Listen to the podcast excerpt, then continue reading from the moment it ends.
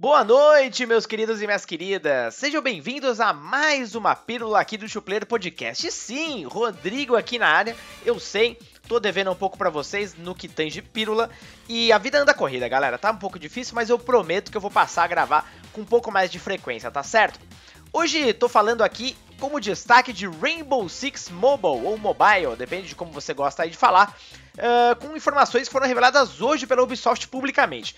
Tanto eu quanto o Diagaço nós tivemos acesso aí a um dossiê bacana do game há um bom tempo atrás, mas finalmente isso pode ser dito em público.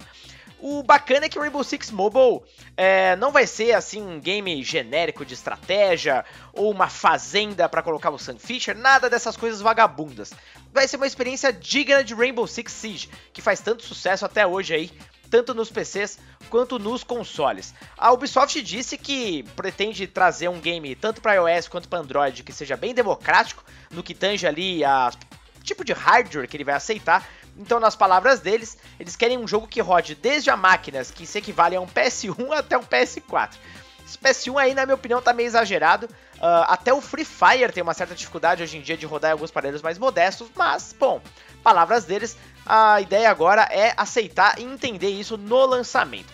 O game vai contar também ali com pelo menos 10 operadores, então é bastante coisa, e até destruição procedural, que é um dos destaques aí do game para plataformas mais poderosas. Então, cara, bem interessante mesmo, tá? É, basicamente, uh, o produtor do game também declarou aí que os jogadores mais experientes do Rainbow Six Siege não terão dificuldade alguma de começar no mobile. Aliás, pelo contrário, para quem já tem esse costume, vai já jogar para valer. E quem não tem assim tanta experiência também vai se dar bem. O game promete aí uma interface, enfim, bem customizável e bem acessível. Uh, por outras palavras, é aquele clássico fácil de jogar, difícil de masterizar. E acho que isso combina bastante aí com a experiência de Rainbow Six. Além disso, o game também vai vir totalmente localizado para o mercado brasileiro, não só texto, como também vozes. Olha só que coisa boa. Além, claro, de competições ali com bots, o que é algo bem comum no jogo mobile. Se você quiser optar por uma partida ali mais de treino, por assim dizer, dá para você fazer isso também.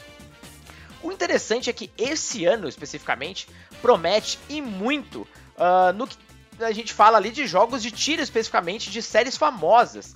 Então, uh, se tudo ocorrer como deveria, nós teremos também Apex Legends, que olha, eu joguei o beta, tá uma delicinha e é muito, muito parecido com um game para PC e console. E também Battlefield Mobile, esse tá um pouco mais cru. Eu joguei o Alpha, tem ali umas características interessantes da série, mas uh, falta muito ainda. Então, esse tá um pouco mais distante da realidade.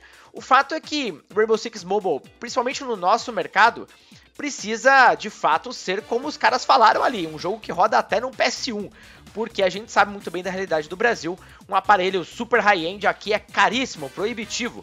E para ser popular em mobile, principalmente, você precisa ter um jogo leve. E a gente assim espera. Eu praticamente estou bem curioso para essa experiência, não vejo a hora de jogar.